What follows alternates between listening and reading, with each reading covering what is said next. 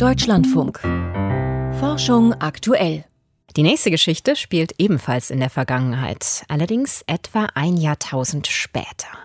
Im Jahr 775 nach Christus gab es einen gewaltigen Sonnensturm. Den haben Forschende unter anderem in Baumringen nachweisen können. Und jetzt ist es Forschern aus Dänemark gelungen, mit Hilfe dieses Sonnensturms die ersten Handelsrouten der Wikinger genau zu datieren. Ich habe die Erstautorin der Nature-Studie, Bente Philipsen von der Universität Aarhus, gefragt, wie sie das gemacht haben.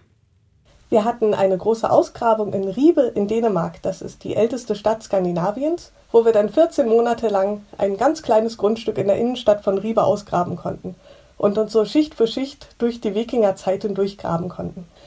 In diesen verschiedenen Schichten haben wir Funde gefunden, die aus äh, verschiedenen Regionen importiert wurden. Wir haben Rentiergeweihe aus Norwegen gefunden zum Beispiel. Wir haben Steinfunde vom Rheingebiet. Wir haben auch Perlen aus dem Nahen Osten. Und für alle diese Funde haben wir jetzt genaue Bezeichnungen für die Schichten, aus denen sie kommen. Und diese Schichten wollten wir jetzt genau datieren.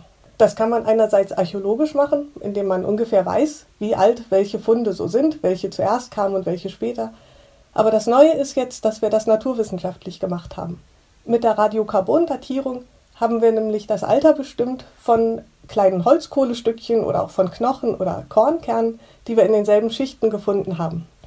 Und jetzt gab es diesen Sonnensturm im Jahre 775. Das bedeutet, dass viele geladene Teilchen von der Sonne ins Weltall geschleudert wurden und einige davon haben auch die Erde getroffen.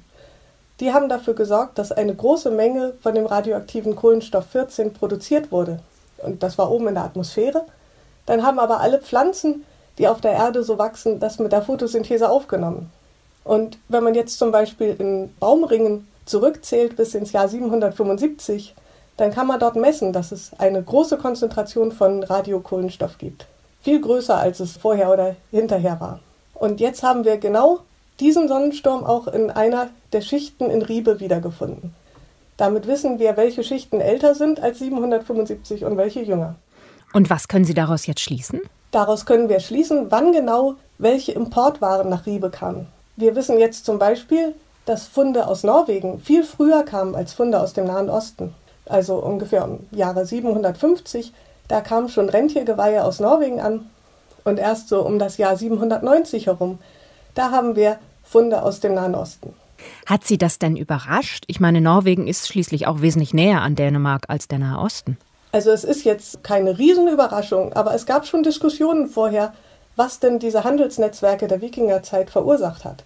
Da gab es nämlich Leute, die meinten, es waren Impulse aus dem Nahen Osten, als dort das Islamische Reich der Abbasiden gegründet wurde und von dort aus große Mengen an Silber durch Europa gehandelt wurden. Dass das der Auslöser war für diese gut vernetzten wikingerzeitlichen Handelsleute.